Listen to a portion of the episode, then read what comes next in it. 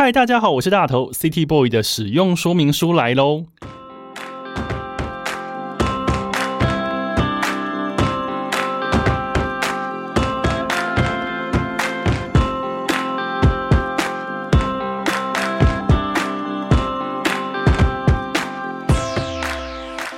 我是大头，欢迎收听 City Boy 的使用说明书。这是一个从 City Boy 角度出发的生活风格节目。每一集我都会邀请一组来宾，和我从各种主题里面找到增进生活情调的方法。所以，不管你是 City Boy 或是 City Girl，都欢迎你一起加入。这一集的主题呢，叫做团体旅行。旅行呢是多数人都非常喜欢的一件事情哦，所以呢，每个人聊起旅行的时候都有自己一套喜欢的模式。有人觉得自由行非常的自由自在，但是也有人觉得跟团旅行呢才是最为便利的一种方法。不过，我想呢，不管用哪一种方式，符合自己的喜好呢，就是最重要的事情。今天来的这位来宾呢，他拥有行销的专业，也有规划的长才，同时他还是一个身经百战的领队，带过各式各样主题的旅行团，甚至我还参加过他带的团。让我们来欢迎斜杠领队米莉。Hello，大家好，我是米莉，A.K.A. 米莉。米莉你好，你好，收到这个节目的邀请的时候，有没有觉得，诶，怎么会邀我？不会啊，就觉得终于邀我了。怎么大家都这样说？没错，今天就是要邀米莉来。那大家已经刚刚就想说，嗯，领队，领队是什么样子的领队呢？其实是旅行团的领队。对他，呃，很多人分不清楚领队跟导游的区别，但是就简单跟大家讲，导游他就是在当地接应团体的那个当地人，那领队的话就是跟着你从台湾的机场出发，带到当地，一路上陪着你的保姆，这个就是领队有到把屎把尿的地步吗？啊？什么把屎屎把尿？呃，有些如果带到比较特殊的的团员的话，基本上有是有可能的。所以你当领队有当了大概多少年的历史啊？呃，我的第一团的话，大概因为我之前有当过工作人员，大概有点像实习领队的概念。那我的第一团大概是从二零一二年开始，哦，那这样子也快十年嘞。对啊。但是因为我平常还有在办公室工作，所以其实带的团没有像一般的专职全职领队这么多。但是米莉她带的团都非常的厉害。对，我会挑。他带的团都非常厉害，这也是我今天邀请米莉来的原因。那大家一定会想说，哎，奇怪，大头，你平常不是坐在节目里面，然后邀请一大堆来宾，都在讲说啊，背着背包去哪里很好玩，自由行一个人去哪里非常好玩，因为不跟团才能自由自在，按照自己的 tempo 来进行。为什么今天会想要邀请一个领队来聊旅行团呢？大家一定要听下去，因为今天旅行团其实可以颠覆你的想象。首先，我想要先请米莉，呃，回顾一下你是怎么样进入这个行业的、呃，我其实最早我出社会以后，我就去做广告公司的 A E，就是就是呃 account 就对了。反正 A E 大家如果知道广告业的话，就是一个非常糙的一个行业。那我在广告公司，我在台湾最大的广告公司上班，然后上了几年以后，我就再也觉得我没有办法继续这样下去了，所以我就想要找一个。其实我那时候没有想很多，我只想要找一个跳脱代理商这样工作形态的生活。所以我想说，能够跳脱代理商，那我就去企业端。所以我其实那时候我就是呃病急乱投医，我就投了很多间公司。那其实最早来呃跟我接洽，然后邀请我去面试，就是我现在的公司。哦，所以是一个转换跑道的念头，对，然后随便转投嘛。对，因为我那时候很年轻，所以我想说去哪里都无所谓，我就大不了再走再换这样子。对，那我就后来进入旅行社以后，然后我就觉得诶可以先试试看。但是因为当时一直很水土不服，就是因为公司的形态跟代理商这么这么洋派的风格很不一样。那我那时候就想说，诶，那我就做三个月，我就打算辞职。然后没想到就一做就做了十年。哎，那你后来为什么三个月之后没有辞职？是因为刚好觉得，哎，这三个月里面你好像找到了兴趣吗？呃，在三个月之后，我觉得公司就是呃，其实我觉得在这个行业的好处就是它总是有不同不一样的机会让你去尝试，因为全世界的 event 这么多，全世界国家这么多，所以每当我有辞意的时候，公司就会指派我新的任务，然后每一个新的任务都是全新的挑战，所以我觉得就这样一个接一个这样接下来，我觉得还蛮好玩的。然后后来渐渐发现说，哎，你虽然说是在同一个行业，但是你可以玩的东西真的非常多，你可以接触到全世界的 information，然后你可以做很多自己想做的事情。我觉得其实。呃，说在被困在办公室，但是你的灵魂其实是真的是遨游全世界。因为刚刚我在一开始介绍的时候有说，米莉她有行销的长才，而且还很会规划。我觉得这个跟一般的领队其实有点不太一样，所以我们才有那个斜杠领队这个抬头。因为领队只是带团，然后做了很多线下跟大家第一线要做的事情，但是你同时在办公室里面，你还有想很多你要做些什么样子的团，对不对？对对对对。对，因为我觉得这个是跟一般领队可能稍微有点不一样。说一般领队通常都是接到一个完整的任务的指示，那他们就是负责去执行这个整个旅行计划的最末端执行的部分。但是我的工作，因为我本身在公司就是做行销，所以我在行销的这个过程里面，我甚至可以参与到产品的设计。那甚至我们公司其实也给我很大的空间，我自己有想法的话，我自己提出来。那只要是可以做得到的，都会有同事来协助我完成。对，这就是为什么后来我。就是气化了一个 Fuji Rock 团，就是这个契机也是这样子。什么？你已经把今天的关键字讲出来了？可以剪掉，没关系。不能剪掉，它这是今天我最重要的事情。因为我怕有人要转台就不行，你先听完 Fuji Rock 再说。不愧是行销常才，知道先把那个诱饵先丢出来。结果我们就是半小时之后才要聊。对对对，没有，我们先聊了。因为刚刚那个 Milly 有说他在办公室他会设计产品，那我这边为大家先解释一一下我的。我对于这个设计产品的四个字的看法，就是说，你去想说，我这个团是主题是什么，然后我的内容是什么，然后我的目标族群是什么，这样子去设计，对不对？其实就像一般行销人在规划一个 campaign 或是在办一场 event 的思维是一样的，只是说你的产品它不是一个活动，它它也是一个活动，它就是一个团体，所以你的成品就是一团上架开卖，那个就是你真实你的想法落实的一个很真的东西。而且刚刚 Midi 说到的这个 Fuji Rock 团，就是名闻遐迩、一票难求、瞬间秒杀。你看我用这么多成语，这都是事实，这都是事实，没错。因为我参加过 Midi 的团。就是这个，因为以我这样一个自由不羁的灵魂，就觉得旅行团其实困，就是无法困住我。对，但是是什么样子的状况下会让我觉得不行？我就是要报名旅行团呢？就是米莉刚刚所说的 Fuji Rock 富士摇滚。那因为 Fuji Rock 在日本其实是一个超过二十年，古今中外都非常知名的一个国际级的音乐季。那 Fuji Rock 它的场地是在日本那个苗场。对。哎，这个地方是哪里？呃，新细线。对，新系线这样子。是新细，是新系。对，新系细湖的细。对，细湖的细。在新系线的那个苗场这个滑雪场这边，然后它每年夏天大概七月的时候，它会连办三天。那它开出来的豪华的卡司就是非常的惊人，你喊得出的那些古今中外，对，什么 Coldplay 啊、Linkin Park 啊、碧玉啊、呛辣红椒啊这一类西洋的。一定应有尽有。对，那当然，日本本土的乐团也有。嗯，这个山林的音乐季里面，呃，当你想要去的时候，其实如果以我们这样子在台湾的乐迷，我们可能会先遇到几个状况。第一是啊，门票要怎么买？对，台湾有售票系统，但是日本的售票系统，我该如何去习惯呢？嗯。如果你有幸买到票之后，接下来你要张罗机票。对，那张罗机票不是说你在雨田或是成田降落就可以了。对，你还有要从机场到了所谓的新系，然后你还要到山上这一段路，需要搭新干线。新干线，光是新干线就是一件有点挑战性的事情。对，因为我自己第一次去的时候，我就是完全是自助，然后我就是自助那一趟以后，我就觉得有需要去服务大家，就是把这整个流程都把它 SOP 化。你真是旅游界的妈子。没有。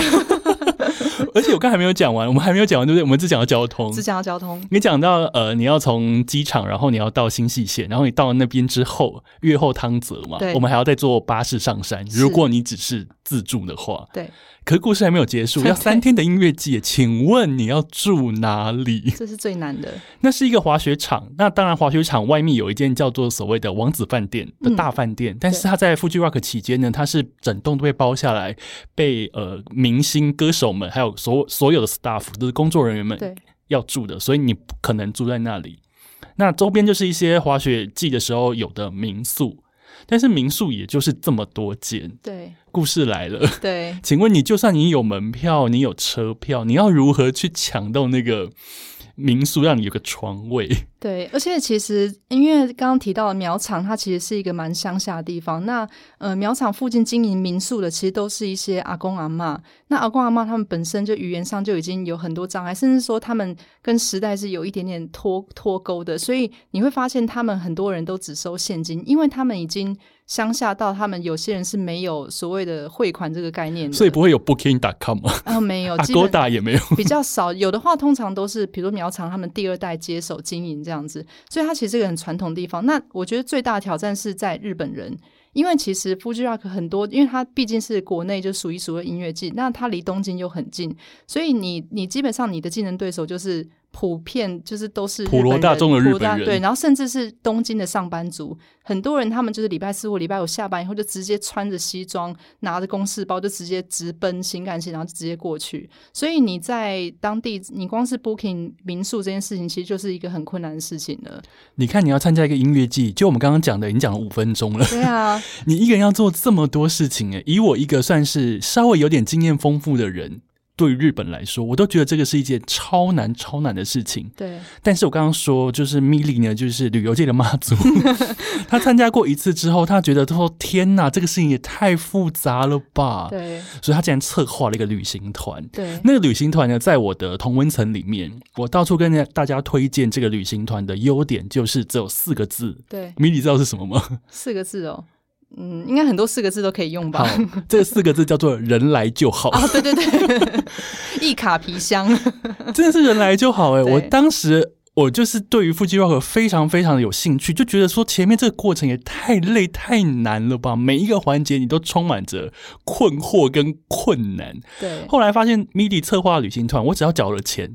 他就是会把我从 从台湾，然后接到日本，然后再从把我从机场呢接到苗场，然后呢发给我那个门票手环，然后告诉我说你的床位在这，然后故事就结束了。对，然后我就负责把你带回来，就这样子。然后那三天里面，我就是只要背着背包出门，然后勾选好自己的 line up，对我就可以很愉快享受夫妻 rock。对，因为我觉得我们在做这个行程，其实我只有一个想法，就是我想让大家就是毫无羁绊的。去享受音乐季，你只要这样就好了。因为当我第一次自己策划这件事情，我自己去过以后，我发现等我到达民宿以后，我其实基本上我不想再出门了。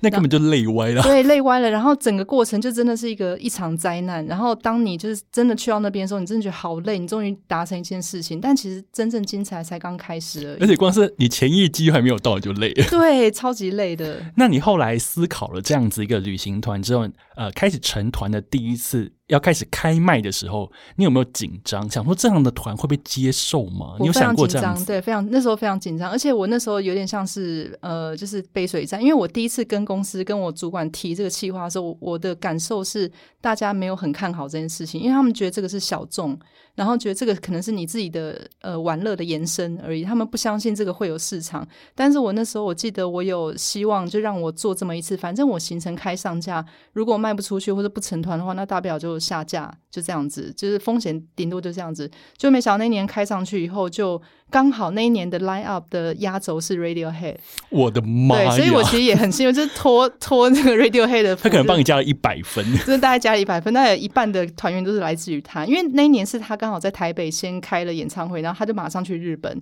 所以很多人就是他们就是选择去日本看，然后刚好我就开这个团，对，所以我记得第一年的时候好像就蛮爆满，大概有将近将近一百人左右吧。哎，你们距离第一届到现在，你们总共出了几年的那个 Fuji Rock 团呢？呃，我记得到，因为现在最后一届是二零一九年，那大概是七八七八次吧。对，你知道到后来，他那个团呢，已经变成盲鸟团了。对啊，我你知道大家知道什么叫盲鸟吗？盲鸟就是在你什么都不知道的时候，你就要去报名，而且基本上是盲鸟的时候就会满了。就是连价钱都不知道，就基本上我只是先说啊，盲鸟我有一个优惠，可能甚至比半年前还早，就是真的是盲鸟。那很多人就就很多人还是先参加完以后就跟我讲，说明年先帮我留床位。对，很多人都这样子。对啊，我有朋友就是参加过之后。后来决定一人参战也可以，对对对，因为因为一个人去音乐季，其实孤独指数非常的高。嗯但是 Fuji Rock 对于他们来说，如果可以付钱，然后就可以把我带到那里。对。其实我看音乐季根本就不需要有人陪啊，我可以随时随地走或停，或是去看我喜欢的。其实我们的团员蛮多都是一个人来的，嗯对他可能是呃当初成群结伴，但是他后来就跟我讲说，我跟我的我的同伴，其实在会场我们就分开了，然后是到晚上回民宿才会相见，其实我跟我同伴也是也是这，样子。顶多就是有一两个团或是一两个行程会会一起一起看一起看。可是因为每个人喜欢的音乐的类型跟喜欢的歌手本来就不对对对，一样，每个人都有自己的一套 line up，而且重点是你回到民宿都累得要死。对啊，那个真的是一个超级耗体力的一个音乐。所以我觉得 Fuji Rock 团有一个很棒的地方，就是它很容易让你交朋友。我很多就非常多团员，基本上我只要安排他们在同一间寝室，他们通常回来都一定会变朋友，或是只或是基本上就变成连友，很多都是这样。那甚至有结婚的，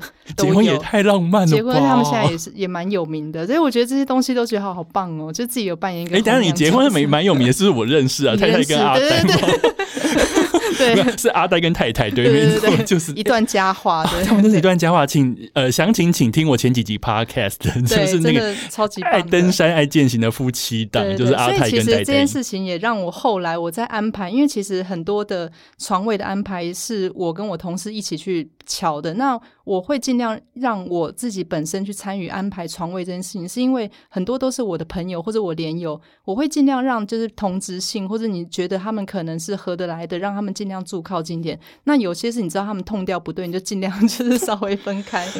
呃，不好意思，那我要更正一下，我刚刚给你的那个旅游界的妈祖这个封号，你是旅游界的月老，呃呃，这呃啊，好吧，也可以。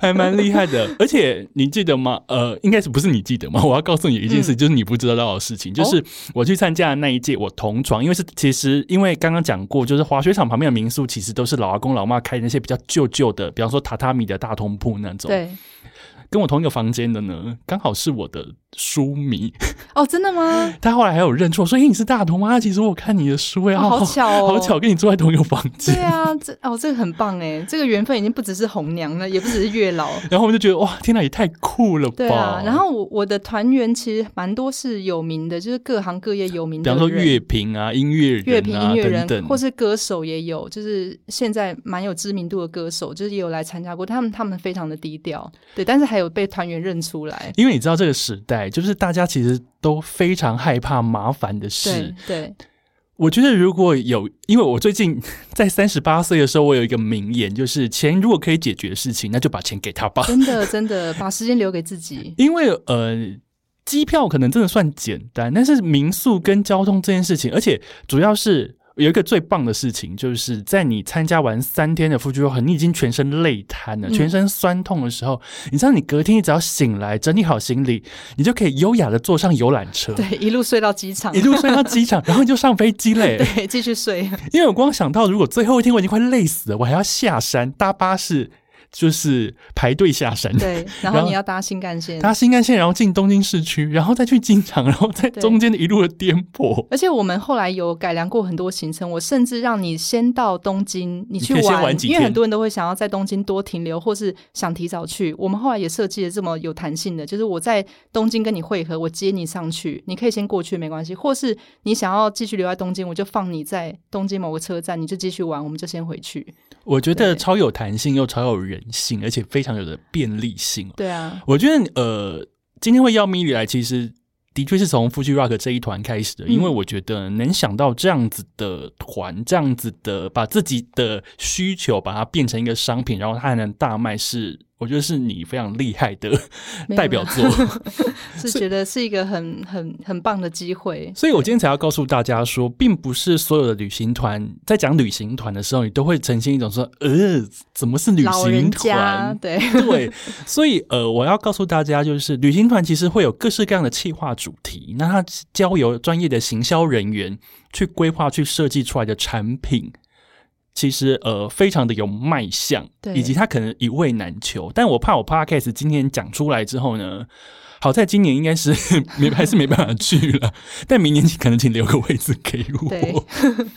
那我想要问米莉，你除了这样子一个 Fuji Rock 团是你的代表作以外，其实你还带过非常多奇奇怪怪的团，比方说路跑团这件事情，是不是你也参加过很多次？因为你本身就是一个马拉松健将。呃，也没有到健将啊，就是我刚开始其实只是想要挑战。那我自己我自己有去跑过东京马拉松。那后来因为我们公司本来就是在做主题旅游这一块，就是比较有主题性的行程。成那我刚好也是这个部门的行销人员，所以我我在自己有了领队执照以后，我会去想要去争取一些我自己觉得我可以或者我有兴趣的团，因为我我觉得说你当一个领队，你自己本身对这件事情这个主题有兴趣，你跟团员之间的互动绝对是跟一般的这种领队带出去的感觉是完全不一样。你可以跟他聊很多东西，对。那像马拉松，我觉得也是我生命中觉得非常感恩的一个缘分，对我带了两三次。那我觉得跑马拉松的人给我的。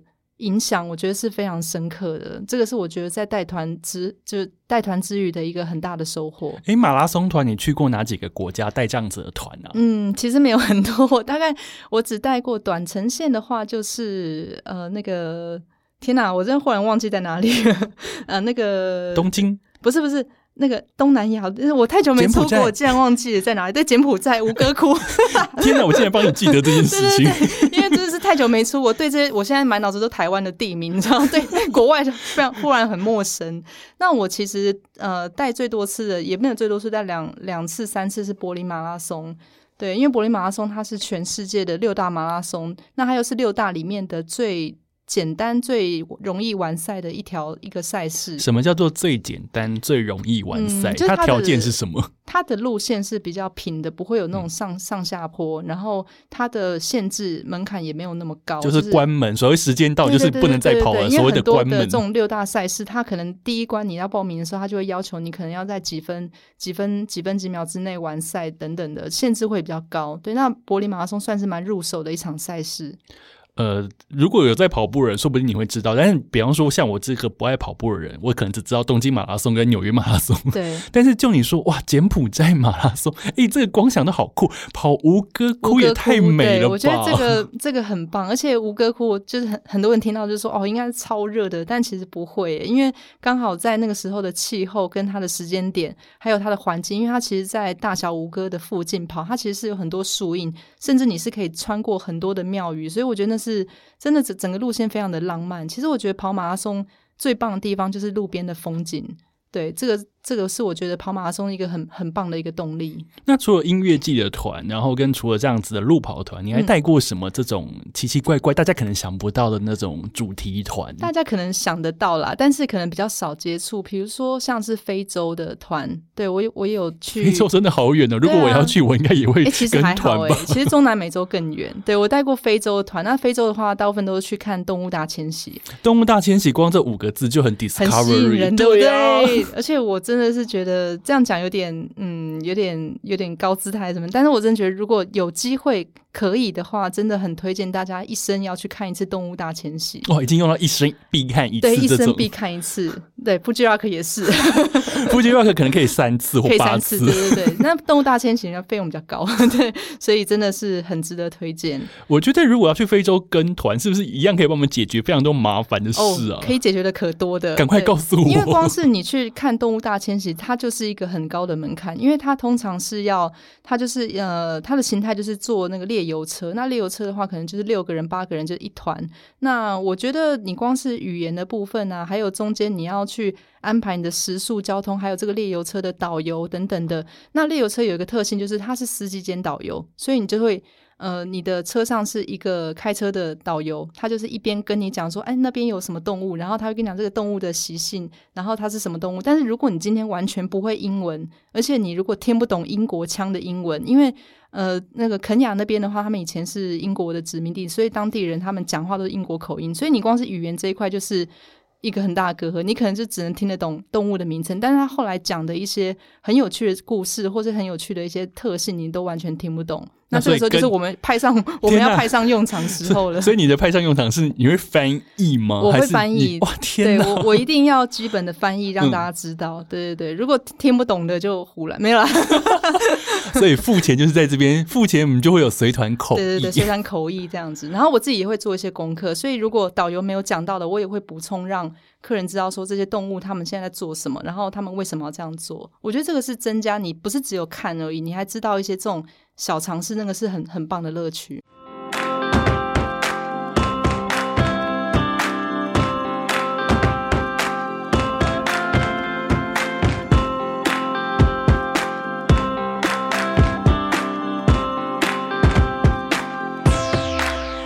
因为呃，就如我刚刚所说的，有很多事情其实是你自己去一样做得到啦，但是你可能你可能会少花一些钱，但是你会花很多的时间。对，其实我们提供的就是一个附加价值。嗯，对我觉得附加价值这个东西对于跟团旅行是一个很非常非常重要的。还有另外一个就是它也是附加价值的一块，就是服务。对我觉得这个服务真的是可以让你花这个钱会花的。很觉得很值得，然后你你真的是把时间都留给自己，对，你就只要去放轻松的去感受就好，其他的大小事情都由我们来打点。对，我觉得被讲的真的是有点好吸引人哦，因为呃，比方说，可是你自己是一个喜欢自助旅行的人。我我只自助旅行，对啊，就比方说像我们现在就是啊，假扮一定要自己背一个背包啊，然后一定要觉得千山万水到哪里到哪里。但其实也是，可是但当有一天我付了这个钱，就是说哦，你可以把我从这里带到这里。因为比方说在自助旅行的时候，我也很常遇到一个问题，就是比方说有时候很爱买东西，对。你比方说你一早就买了东西，可是你当下没有要回旅馆，嗯，你就会背着那些东西背。一整天，对，然后就好累，好累，好累。对，所以我觉得你刚刚提到自助旅行啊，其实我自己本身我是一个，我以前也是完全是自助旅行，我一辈子没有跟过团。我真的到现在，我唯一跟过团的，可能就是我自己带的团。对，但是我觉得这件事情，很多人会问说，你这样子在带团的过程，你不会觉得很相抵触吗？因为你自己本身旅行的心态，跟你实际工作的心态。是完全不一样，可是我其实都会回答说，我觉得其实自助旅行的经验跟我这个感觉，其实让我有一个心态，就是我更可以体谅客人的需求是什么。就像你刚刚讲说，你买东西，所以因为我知道，我知道你想干嘛。就像我去 Fuji Rock，我那三天我完全不会过，不会去打扰你们。你们有事情需要我帮忙，你跟我讲就好。那我不会去一间间查房，或者说哦，我今天带你们去哪里？又不是学校毕业旅行，对，因为因为我知道你们需要自由，或是很多，比如说带去呃柏林，那柏林很好买东西，所以我甚至会帮他们 bonus 一些。呃，一些一些额外的行程是，哎，我们等一下集合就到这边，我们就解散。那想回去睡觉的人就回去睡觉。如果有人想跟我去买什么什么的，那我们等一下来集合，我们一起去。天哪，我必跟啊！对啊，就是这种，你你要来就来嘛，反正我们那个合约上面就是你就跟到几点到几点，那你不想跟就算。那可是我有一些 bonus，我可以带你们去。对，就是我比较知道说我要怎么去 handle 这些自助旅行的常客，而且有一有的时候你会多给我一些资讯，让我可以少做一些功课。比方说我还印象非常深刻，在 Fuji Rock 要出团之前，你会有个说明会。对，你已经用你过来人的经验告诉我们说，哎，哪些是重点？对，如果呃你要怎么你要在那三天你要怎么安排的话，你可以怎么安排？你可以有最大的 CP 值，对对对，可以避开一些人潮或者什么。那我觉得那个超级受用，因为我们不是到那边之后回来才写一个部落格跟大家说哦，如果你要去，你千万不要这样这样这样，就是我们事前就已经知道说哦，哪些哪些雷我们可以先避开，对，或者说哪些时段我们可以避开，然后我们可以知道怎么玩最好玩。我觉得这个其实是跟团的时候领队先给我们的一些非常宝贵的资讯，让我们少做少花时间，但是又少做一些功课，但是可以获得。对，因为其实我的心态都会觉得说，因为我我自己也是知道说。大家上班赚钱很辛苦，然后像是 Fuji Rock，因为我们的年龄层大概都是差不多，然后甚至都很年轻，二十几岁。我知道大家可能呃要存这个旅费出去玩一趟不容易，所以我很希望可以带给大家的是，你付了这个钱，不是只有我们公司提供服务，我希望你可以少走很多的冤枉路，然后我可以尽量把我知道的很棒的让你分跟你分享，这样子就是让大家有更多的回馈，物超所值。好感人哦！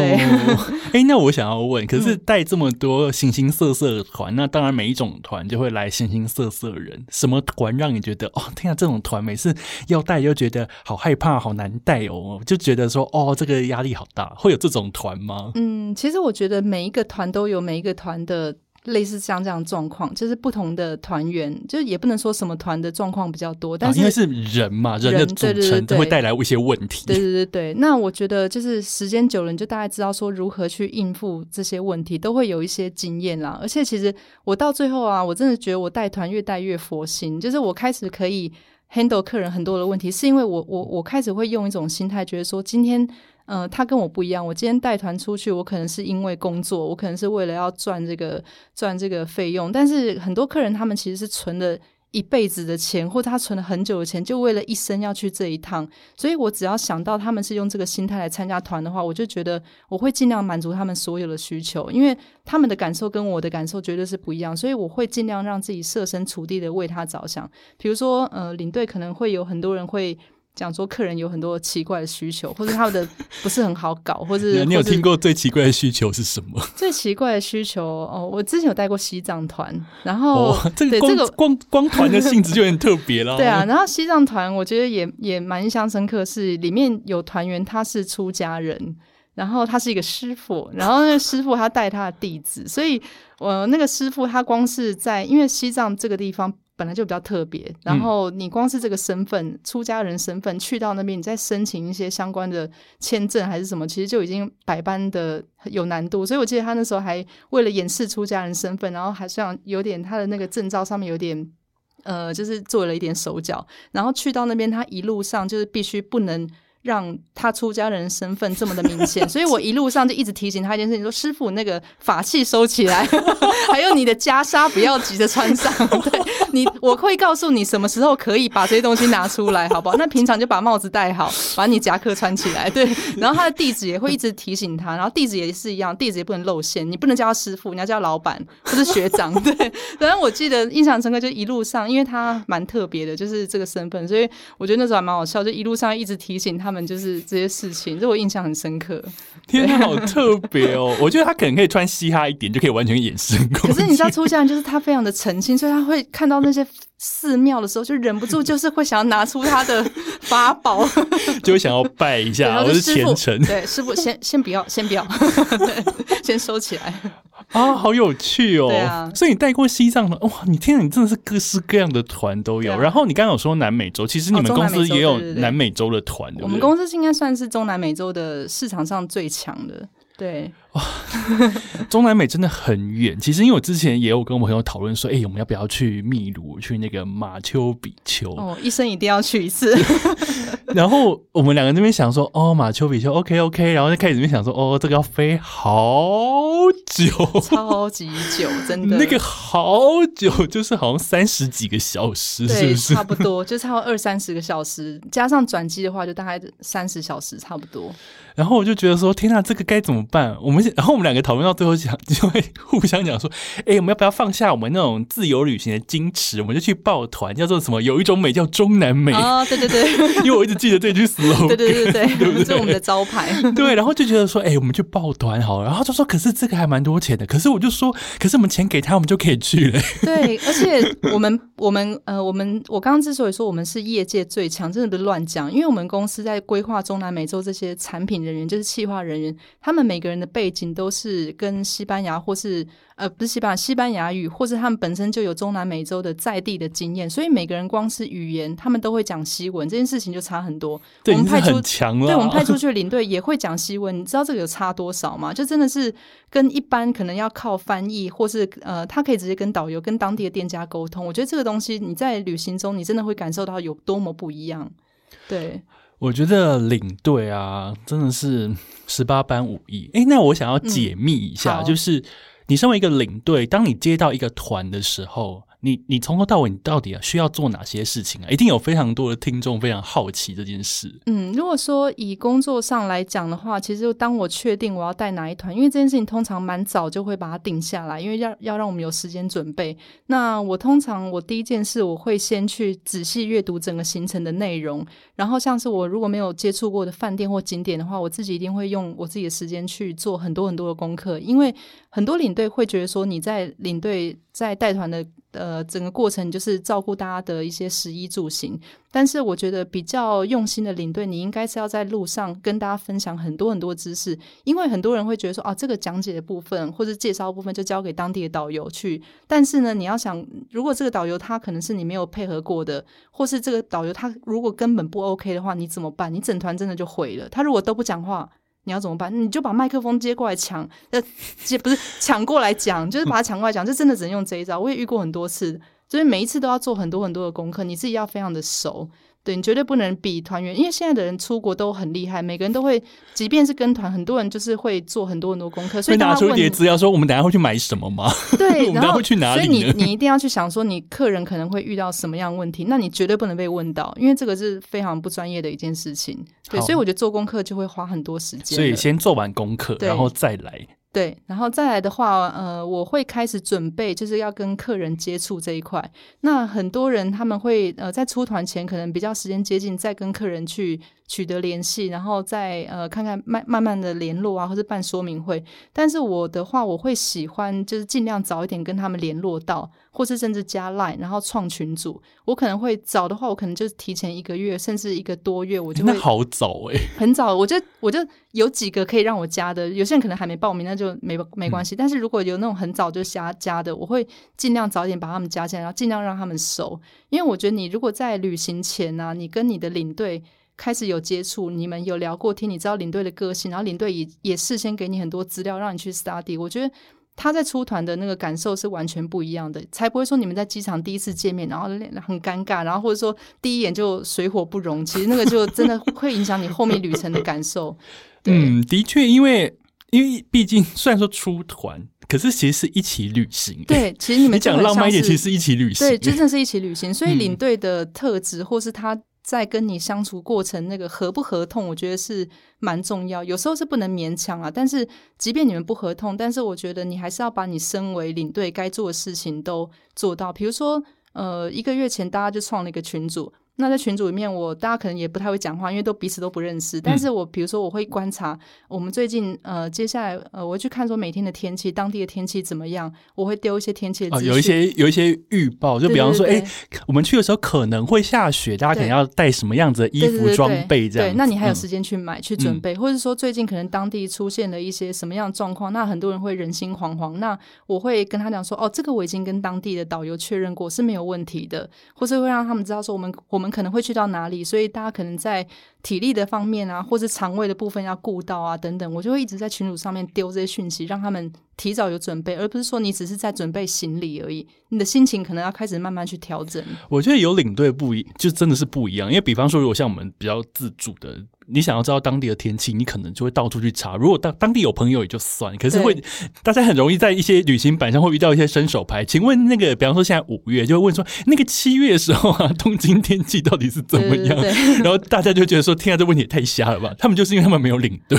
对啊，所以而且我觉得比较重要是，像中南美洲这种地方啊，我们很多资讯其实是不是很容易接收到，或是说有些资讯根本就是误传，因为我们都是靠一些新闻的报道，然后可能新闻报道会难免。会稍微渲染一点，而且它会放大某一个小小的事件，对，比如说什么呃发生了什么什么案件，然后什么当地怎么样怎么样，那客人都会很紧张来问，那我都会先跟他们说，我们以当地的导游提供资讯为主，那我们就会先去联络当地的那个旅游公司，然后他们提供的情报，我们再让客户知道，就是不要一直一昧的去听这些新闻报道，因为那个会让会影响你旅游旅游，因为有的时候是，比方说在台北。发生一个事情，可是他可能只是在景美的某一个小地方 发生事情，可是你今肯定根本也不会去那里，而且那个事情可能发生完就结束了。对啊，对啊。可是新闻可能会连跑三天跑马灯，对，没错。然后大家就会吓翻，就想到底发生什么事情？那个地方是不是很严重？对，因为我们都没有概念说那个地方多大，就是某个地方可能火山爆发，那可能就是冰山一角，就是它爆发个三天三夜都跟你没有关系那种。是，对，类似像这样。所以创了群组，然后让大家变熟，然后再就是行程开始的那一天。对对对，或我们之前会开说明会，嗯然后他说明会的话，它就是一个非常重要的意义，就是你第一次跟你的团员见面，然后好重要！你会开始先扫射一下，想说，嗯，大概哪些有比较慈眉，善目？其实我觉得每次开说明会，就是现场的说明会，其实是我最紧张的部分，因为那是你第一次见到这次旅行你要跟哪些人去，而且我觉得大家参加说明会都很紧，然后都会有很多问题，甚至有些会比较挑，想要有点挑衅领队这样，就是想要问，也不是挑衅，他们也不是故意的，就是会想要。有点像是测试领队的能耐啊，怎么样？就是好会问的问题比较尖锐一点点，对。但是我觉得，就是过了那一关以后，大家接下来出团的那个心情就会比较放松，因为我们都是第二见过面了，次见面对啊，就哎呀，hello，我们见面了，这样子，准备要出发了，我就是大家心情会不一样。那所以实际在路上，比方说你要负责，比方票券啊，然后收护照啊，然后房间 check in 啊，然后进去之后有什么问题就要马上回报，我房间少了什么，什么东西坏了那种。对。对那还有什么？还有什么？就是呃，基本上就是需要团体都要一起做的事情，都是我要去我要去负责 handle 的。那我有时候我希望可以做更多，比如说呃搬行李，这其实是很小的事情啊。那很多人都会觉得没关系，我自己来就好。但是我我都会觉得，我既然出来了，我就是服务，所以我尽量可以服务的地方，我就会帮他们去多做一点。对我觉得这个是领队应该要有的态度，对，而不是说这件事情呃你自己明明就可以做，你自己去做。对，但你会去多为他们想一点，他们是出来玩的。那有些可能年纪大的，你就会想要帮他们多做一点。对而且你还要担任呃团员跟导游之间的桥梁，哦，对不对？对对对 这也是因为导游有可能你之前也没接触过，你也是生第一次。对，几乎每一团都是第一次见面，因为，每一次那感觉好像那有点赌博。哦。不过不过导游，我我跟呃团员处理方式一样，我如果可以尽早跟那个导游取得联系，我会尽量，比如说加 line 是是最基本的。那我会先跟他聊一聊，会先我就想知道说导游是一个什么样个性的人，然后他这样子，我大概知道他的个性后，我自己在准备事前准备，我会比较有方向。比如说，我发现他不太会讲话，或者他的口才不好，或者他的腔很重，所以我自己就会哦，那我赶快多读一点资料，因为。要用要轮到我拿麦克风几率可能会大，或者说你会知道说这个导游他的个性就是很帅气，然后就是很很漂配那种，那我可能就要去补他，就是服务客人的这一块。对，其实这个是我在事前我也会另外做的一件事情，就是了解导游跟团员之间的那个那个氛围可能会怎么发展，我要去小心，因为导游他的个性也有可能会影响团员的心态，他们的心情。对啊，我们也曾经发生过导，就是整团都不喜欢导游，也有这种情况。但是我 我到底什么导游这么顾人怨？呃，可能是其实他也有一些蛮蛮无奈的地方，就是他可能在他的腔，他是当地的华侨，所以他的口音可能不是那么的标准。那他在讲解很多故事的时候，客人会觉得听不懂，然后就会觉得说，哦，就是越听越没有耐心。那 我这时候对，那其实这个也蛮无奈的，因为因为不是他的问题啊也不。是他的问题，但是我能做，我也不能临时换导游，因为其实当地也没有太多导游可以嗯。我能做就是，我就当做那个中翻中，就 是就是我就充当翻译的角色，对，尽量缓解就客人觉得不舒服的地方。对啊辛苦了。对啊，不会啊，不会，我觉得这都还蛮好玩的，就是跟大家有一些互动，我觉得还不错。不过讲到这边，我们今天其实解密了非常多这个行业幕后的故事。嗯那当然一定会有非常多新兴学子，嗯 或是一些人想要转换跑道，对于领队这件事情其实充满好奇。那如果他们想要从事这个行业，你有什么过来人的忠告给他们吗？嗯，其实每年在考领队或是想带团的人真的非常非常多，真的太多了。那呃，重点是你你考到这个执照其实不是很难，但是你要第一个是你有团带，第二个是你带团你要用什么心态去带。我觉得心态这件事情蛮重要，所以其实从我刚刚在讲的过程，我不敢说我是一个好的领队，但是我觉得我我尽量做到呃心态的调整。我觉得最重要就是服务的精神，你一定要有，你一定要让大家知道说你今天来是服务的，因为。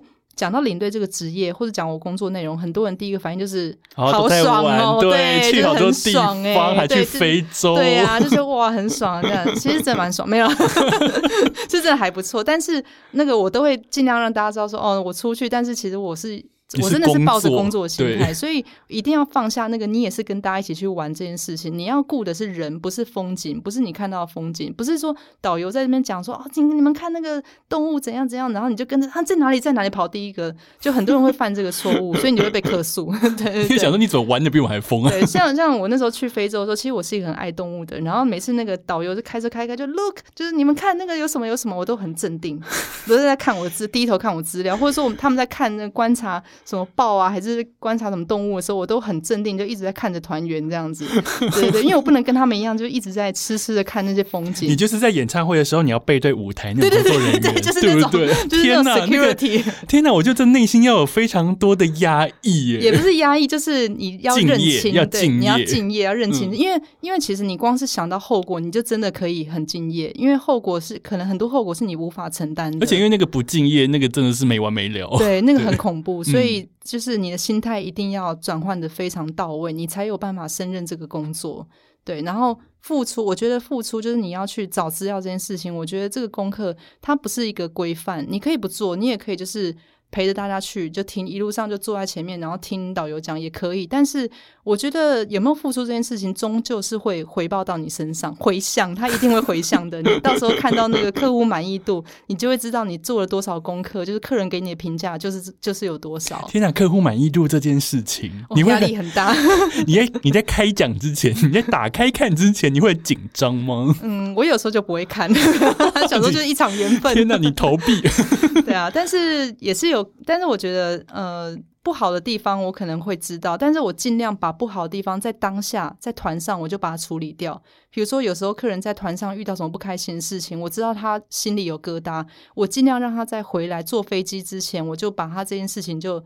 就让他消失，因为那不是攸关我的评价，那个是关于他在回程以后，他想起来这一段他会是什么样的感受。而且就你刚刚之前想所讲，他可能是存了很多钱，完成他人生这一段。比方说，我人生一定要看一次非洲大迁徙，但是我付了这个钱，我可能此生不会来第二次，但是我可能在里面有了疙瘩，我还要把它飞回来带回台湾。对我想到这件事情，我就会觉得很不忍。你知道，纵使有些可能是客人本身个性很难搞，还是怎么样，但是你想到这一点，你就会觉得。呃，设身处地想，就会觉得很希望可以帮他把这些不不好记忆都把它给给消灭掉。对，所以我觉得，对我觉得评价这件事情，就是我到到后来的心态，就是我尽力就好了，我真的是尽力了。对，那当然有时候会收到客人的来信的称赞啊，然后表扬啊，这种就是真的是。比中乐透还开心，但我还没中过乐透，不知道。可能中乐透会更开心吧？应该是，肯定是。可能可以多去看几次非洲大迁徙。对啊，但是我觉得有时候回团以后，就客人可能跟我们家业务，或是呃，在那个意调表上面会写一些很不错的评语，尤其是针对我个人的时候，我有时候真的是会开心到很很想哭那种感觉。对，因为变成说，呃，你的付出其实有被感受到的，而且你的付出。不仅被感受到，而且他们还很开心你这样子。而且我就觉得，我我变成他他收进去的回忆的一个美好的部分。我觉得这件事情 很棒，对我觉得这件事情是很棒的。然后大家后来就变成朋友。就跟我参加完富居 rock 之后，我们就互加脸书，而且我还邀你来上节目。对对对对，对啊，因为如果没有去富居 rock，而且我现在也是到处在跟大家推广富居 rock，就是此生必去，而且你可以去好多次。对，都要感谢你们，都 都是团员一直在帮我推波。对啊，所以呃，我觉得今天特别邀请你来，其实真的是想要跟大家好好讲。讲一下所谓跟团这件事情，它其实非常的赞，必须要这样说，而且它可以圆了很多我们之前没有想过要圆的梦。对，而且呃，我觉得跟团啊，每次讲到团体旅游这件事情，很多人的画面都是想到以前有一个很有名的。导游还是领队叫玲珑，就是大家知道吗？就他就是，I know，对，就是很经典的西瓜甜不甜？就是很多人想到的领队或导游，就是类似像这样心态，所以就觉得哦，好不太想跟团。但我想跟大家讲的是，其实呃，到现在啊，年轻的领队或是像比我年轻领队也很多，所以大家带团的方式不一样。所以我觉得，如果可以的话，大家可以多去做功课。如果真的是有一些团，它的内容是符合你想要的，然后你也可以去稍微。研究一下领队的个性怎么样？你会发现跟团其实真的是帮你省很多时间，然后是完全不一样的旅游体验。而且不管是玲珑也好，或者是米里带 Fuji Rock 或非洲团也好，其实我觉得每一种导游他所呈现出来每一种带团的风格。其实喜欢人其实会非常喜欢，如果你刚好对你胃口的话，我就不管哪一种团都可以在当中找到乐趣。所以我觉得呃不要害怕跟团，但是你当然也有勇气可以自助旅行。但是当你要跟团的时候，你好好挑，好好选。有时候你留下来的回忆，我觉得可能让你觉得哇天哪，太不可思议了。对，而且其实我觉得像有一些团体啊，他真的是我会建议你就是你就是跟团，因为我会建议的话，通常那种团体它是有一定的风险。或是它是有一定的难度，那这个东西我就很不建议，不管我认不认识你，我都不建议你去尝试。对啊，像是西藏那种地方，或者像一些呃马拉松，或者像中南美洲，是你们之前有办过一个北韩路跑团啊？嗯，有有策划过，但是因为它的难度跟风险其实是真的非常高，听起来就觉得好难哦。对啊，然后很多人都有读过那很有名的布洛克的文章，就是那个北韩马拉松的一些经过，所以我觉得。到后来，因为实在太多风险，我们就宁可就是不要去出这个团。大家不要去踩那个雷。对啊，对啊。所以我刚刚要讲，就是说跟团这件事情，就真的有时候是保护你自己。有些地方它真的没有很适合自助旅行，你可以跟着跟团去试试看。对，我觉得那个就对自己的一个保障，反正旅行社会负责。没错，我们第一段的节目《City Boy》使用说明书的第一段节目呢，我们听米莉分享了很多带团以及各式各样团的经验。休息一下，马上回来。我们第二个单元呢，有更有趣的事情要说喽。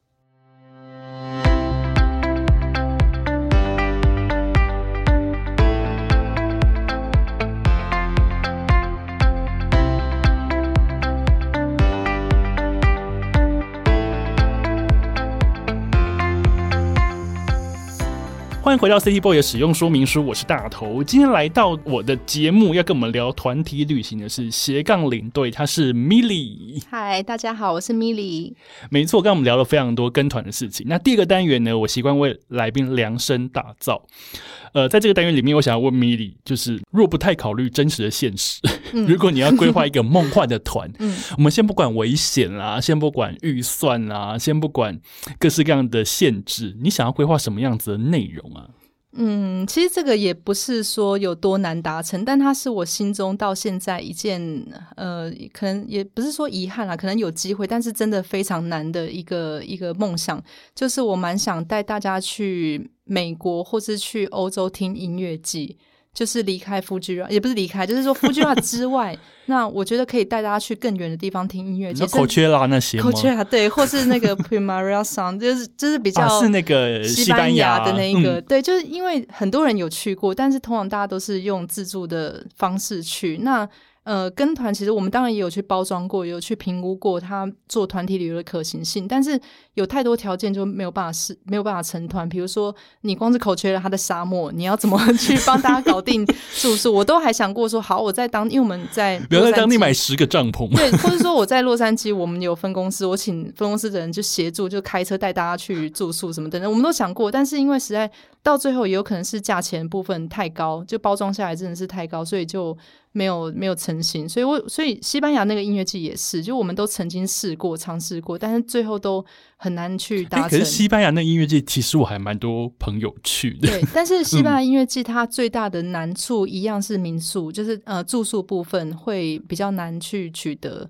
对，然后它的门票也不是那么好拿到，不像因为我们跟 Fuji Rock 是直接我们对官方，所以官方就给了我们很多很很方便的方式。比方说现场直接就发手环，对，你不用去排队，不用去排队，这就是跟团的好处，大家知道吧？对啊，所以像像这个，它其实不难达成，大家有机会也可以就是自助旅行去去这些地方，很很经典的全世界的前几名的音乐季。但是我觉得在我的领队生涯就是没有完成这件事情，我觉得有一点遗憾。然后他也是我心中一个小小的梦。你讲的好像你领队生涯已经结束了。对，现在疫情就是觉得差不多结束了。